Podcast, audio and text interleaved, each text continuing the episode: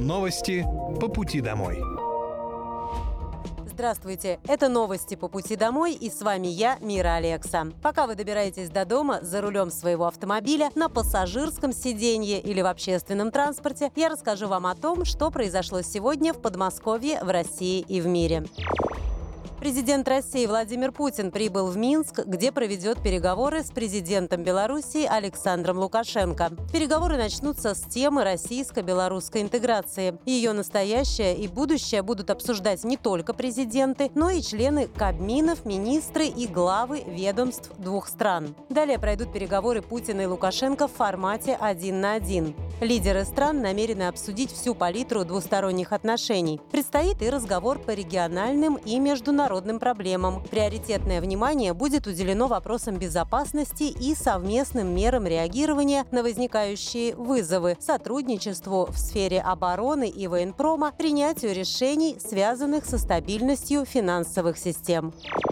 Делегаты съезда Российского движения детей и молодежи выбрали название организации «Движение первых». Первый съезд движения проходит в Москве. Участники, а это представители всех регионов России, включая новые, за первый день работы уже выбрали пять основных миссий и определили общие ценности, среди которых жизнь и достоинство, патриотизм, добро и справедливость, созидательный труд, крепкая семья и другие. Среди основных миссий участников – быть с Россией Россией, быть человеком, быть вместе, быть в движении и быть первыми. Основными в работе движения станут 12 разных тематических направлений – образование, наука, труд, культура, волонтерство, патриотизм и историческая память, а также спорт, медиа, дипломатия, туризм, экология и здоровый образ жизни. Летом этого года президент России Владимир Путин подписал указ о создании детского объединения. Инициаторами создания этого объединения стали стали сами дети. Вступление добровольное,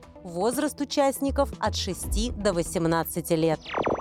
Продолжается специальная военная операция по защите мирного населения Донбасса. Российские войска в ходе наступательных действий заняли более выгодные рубежи на Донецком направлении. Артиллерийским огнем были сорваны попытки украинских боевиков провести разведку боем позиций российских войск в ДНР. В результате противник потерял более 130 военнослужащих, два танка, три боевые бронированные машины и три автомобиля. На Краснолиманском направлении огнем артиллерии нанесено нанесено поражение подразделением ВСУ. Общие потери противника составили до 70 украинских военнослужащих, две боевые бронированные машины и два пикапа. Средствами противовоздушной обороны за сутки сбито 8 украинских беспилотных летательных аппаратов. Кроме того, перехвачено 6 реактивных снарядов систем залпового огня «Хаймарс» и «Ураган». В воздушном пространстве Белгородской области сбиты 4 американские противорадиолокационные ракеты «Харм».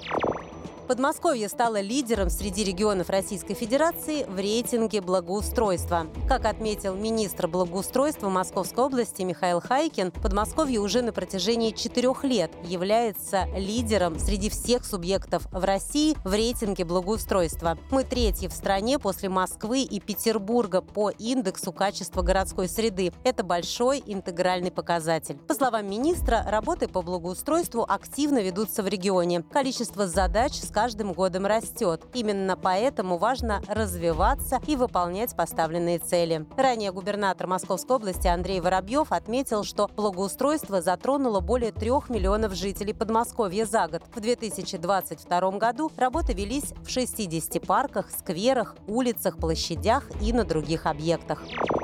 В многофункциональных центрах Подмосковья заработал голосовой помощник. Он сможет записать на прием или отменить запись в МФЦ, проверить статус поданной заявки, уточнить информацию по графику работы. Кроме того, проконсультирует по самым популярным услугам и госпошлинам. Если заявитель забыл пин-код предзаписи, то помощник его напомнит. Чтобы воспользоваться новым сервисом, нужно позвонить по номеру телефона 122 и выбрать цифру 3, после чего можно будет будет задать вопрос. Сервис работает круглосуточно. Ранее губернатор Московской области Андрей Воробьев заявлял, что цифровизация позволяет людям с удобством получать государственные услуги, обращаться к властям, не выходя из дома. Подмосковье является одним из лидеров России по цифровизации, и этот процесс необходимо продолжать.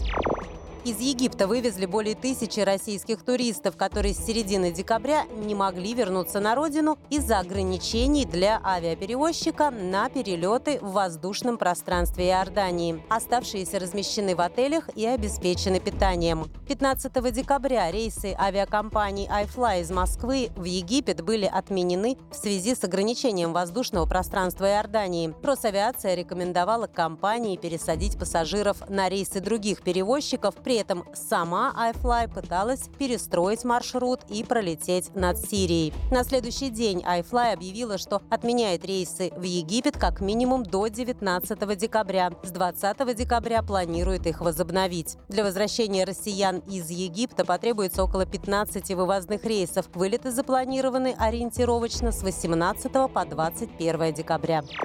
18 декабря сборная Аргентины стала чемпионом мира по футболу, победив в финале команду Франции. В основное время игры команды сыграли со счетом 2-2. В дополнительное время аргентинцы и французы забили еще по одному мячу, после чего счет стал 3-3. В серии пенальти аргентинцы обыграли французов со счетом 4-2. До завершения игры сборная Франции являлась действующим чемпионом мира. В 2018 году она выиграла золото на мировом первенстве в России. Сборная Аргентины стала чемпионом мира в третий раз в своей истории. Ранее бело-голубые побеждали в 1978 и в 1900 1986 годах.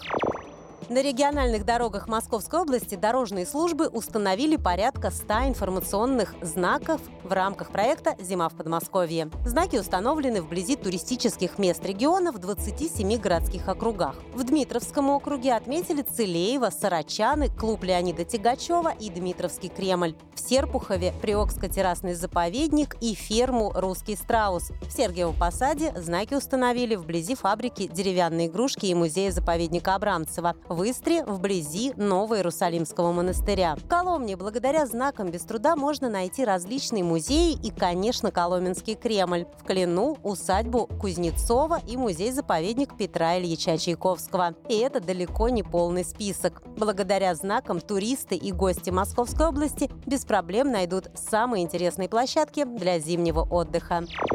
Это были новости по пути домой. И с вами была я, Мира Алекса. Желаю вам хорошей дороги и до встречи. Новости по пути домой.